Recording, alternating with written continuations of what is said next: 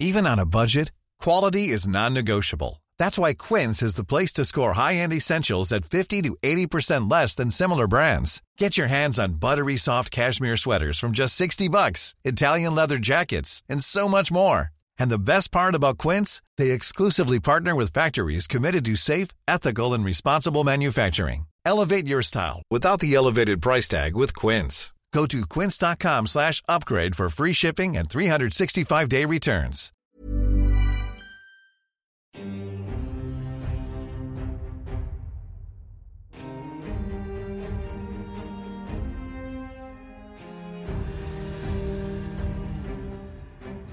Après la défaite de la campagne de France, l'empereur Napoléon est exilé sur l'île d'Elbe. Mais moins d'un an plus tard, l'aigle repart à la conquête de la France. Pour rejoindre Paris et le palais des Tuileries avec sa petite troupe, il lui faudra éviter la vallée du Rhône et s'engager dans une traversée des Alpes périlleuse en mars 1815. Émile Kern, professeur agrégé et docteur en histoire, auteur de Napoléon 200 ans de légende, nous en dit plus. Alors d'abord, euh, il faut rappeler euh, pourquoi Napoléon euh, s'est retrouvé à l'île d'Elbe, où il débarque pour la première fois le 4 mai 1814. Eh bien, c'est suite à la campagne de France. La campagne de France, c'est la dernière campagne que Napoléon livre avant ce premier exil et qui dure à peu près deux mois, du mois de février au mois de mars 1814, là où, avec 60 000 hommes seulement, il va rechausser les bottes du général de la première campagne d'Italie et il va multiplier les victoires après les défaites durant la campagne de Russie en 1812 et la campagne d'Allemagne en 1813. En sept jours, par exemple, il remporte cinq victoires euh, qui euh, vont euh, entretenir la légende napoléonienne qui s'est développée depuis, durant 200 ans. Des victoires comme Champaubert, comme Vauchamp, comme Montereau, la dernière grande victoire de Napoléon avant son exil à l'île d'Elbe. Mais le 31 mars, il apprend que Marmont, qui dirigeait la troupe de 10 000 hommes qui devait garder Paris, eh bien, capitule, laisse rentrer les Alliés.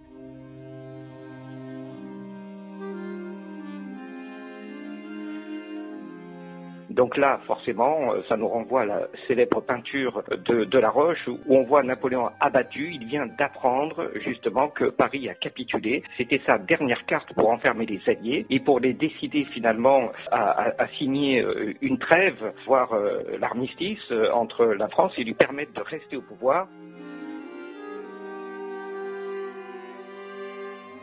Des négociations ont lieu avec Colincourt, son ministre des Affaires étrangères, entre Alexandre Ier, le tsar de Russie, et Napoléon. Et finalement, Alexandre euh, accepte que Napoléon parte en exil à l'île d'Elbe. Quitte à abandonner le trône, euh, bah, Napoléon demande une île qui lui soit favorable pour sa santé, car il a des soucis de santé depuis 1812. Il ne veut pas se retrouver euh, en Russie ou dans le nord de l'Europe. Finalement, on lui cède cette petite île méditerranéenne et il quitte Fontainebleau après les adieux de Fontainebleau le 20 avril 1814. Durant ce départ entre Fontainebleau et Saint-Raphaël, là où l'attend euh, donc un bateau, cette traversée, cette descente de la vallée du Rhône paraît très très difficile, surtout à partir de Montélimar, parce qu'en Provence, on rentre dans une région très royaliste. À tel point que Napoléon devra même changer d'uniforme et revêtir un uniforme d'un officier autrichien, car il est accompagné par des commissaires, un commissaire autrichien et un commissaire britannique notamment, qui sont là pour le surveiller.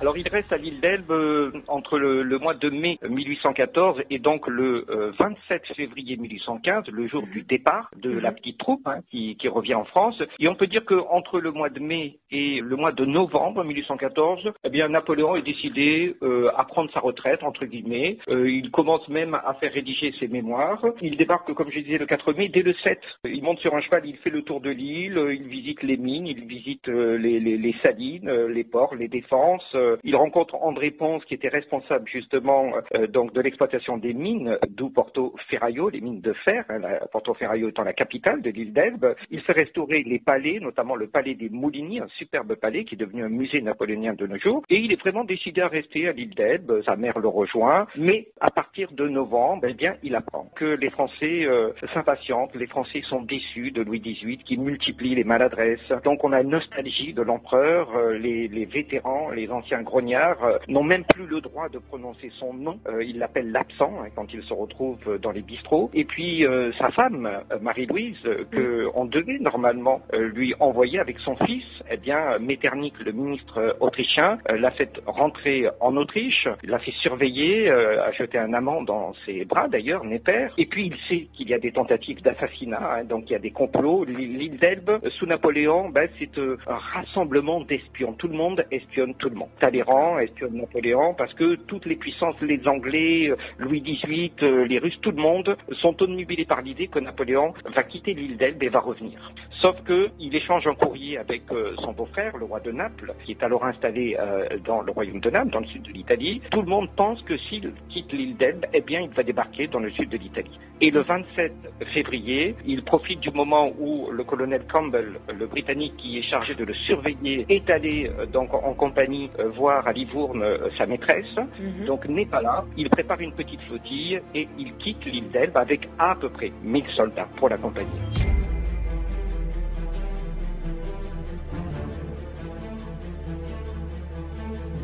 Il débarque le 1er mars après avoir euh, échappé donc durant un moment euh, sa petite flottille rencontre euh, donc des navires français, des navires britanniques. il ordonne à ses troupes de se coucher. Donc on enlève le pavillon de Napoléon. Et le 1er mars effectivement, il débarque avec sa petite flottille donc à Golfe-Juan, là où d'ailleurs hein, on peut trouver une petite plaque de nos jours qui a été créée, installée pour rappeler avec l'aigle impérial que ici Napoléon avait débarqué le 1er mars. Et puis donc c'est la proclamation de Napoléon qu'il a préparée euh, sur euh, son bateau, sur le brick L'Inconstant, où il a l'intention de récupérer son trône, de voler de clocher en clocher jusqu'autour de Notre-Dame, euh, sans faire couler le sang des Français. Donc entre le 1er mars et le 7 mars, c'est la grande aventure, la traversée des Alpes du Sud depuis Golfe-Jean jusqu'à Grenoble. On peut dire que c'est cette partie-là, puisque Napoléon arrive aux Tuileries, à Paris, au château des Tuileries, le 20 mars, là où officiellement il récupère son trône. Mais durant cette première partie, comme le disait Napoléon lui-même, avant Grenoble, j'étais un aventurier, après Grenoble, j'étais un prince.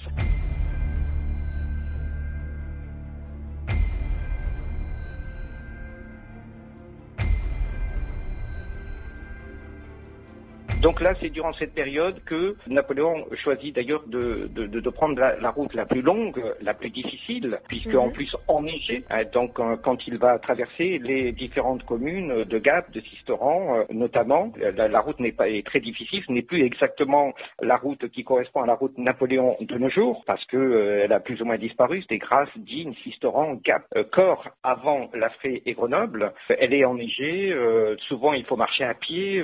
donc sous la neige il fait froid, on est en mars, euh, on n'est pas en juin, juillet. Il avait lui-même vécu, quand il était descendu dans la vallée du Rhône pour partir en exil, il avait senti l'animosité, surtout à partir de la Drôme, euh, Valence, euh, Montélimar, Avignon, eh bien, il a senti cette animosité des, royalistes qui, qui, se vengent justement de, de, l'Empire, de cette période de l'Empire, qui, qui, le menace, qui l'insulte. Et il, a reçu, quand il était à l'île d'Elbe, notamment un gantier de, de Grenoble, du Moulin, qui qui, était venu l'informer, lui insistant sur le fait que plutôt que s'il devait revenir en France, plutôt que de passer par la vallée du Rhône, il aurait tout intérêt à passer par les Alpes du Sud, à aller à Grenoble, là où justement un sentiment plutôt bonapartiste était, présent. Il serait plutôt en terre conquise, même si le terrain était plus difficile, au moins il avait l'avantage d'être beaucoup plus sûr. Dumoulin, qui au passage va amener euh, son petit pécule hein, pour, pour l'offrir à Napoléon et qui euh, va même s'engager dans l'armée napoléonienne et combattra à Waterloo aux côtés de Napoléon.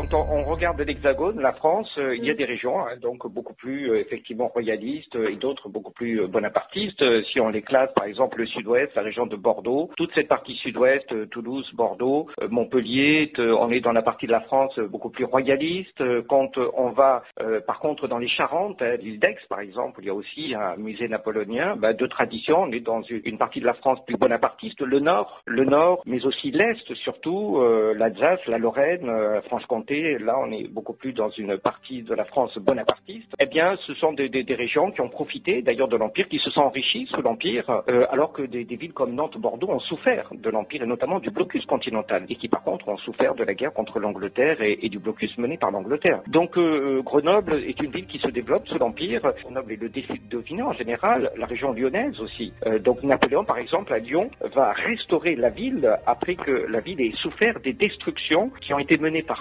En personne au lendemain du siège de Lyon en octobre euh, 1793. La grande place, la, la, la, place Bellecour de Lyon avait été complètement rasée. Eh bien, Napoléon va restaurer la place, euh, en faire la belle place Bellecour et d'ailleurs à noter que juste à côté de cette place, il y a le pont Bonaparte.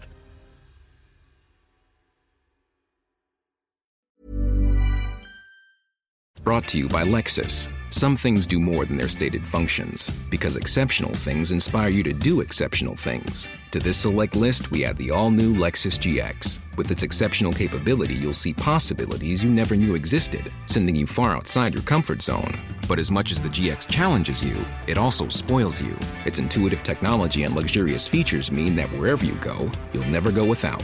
Live up to it. The all new Lexus GX.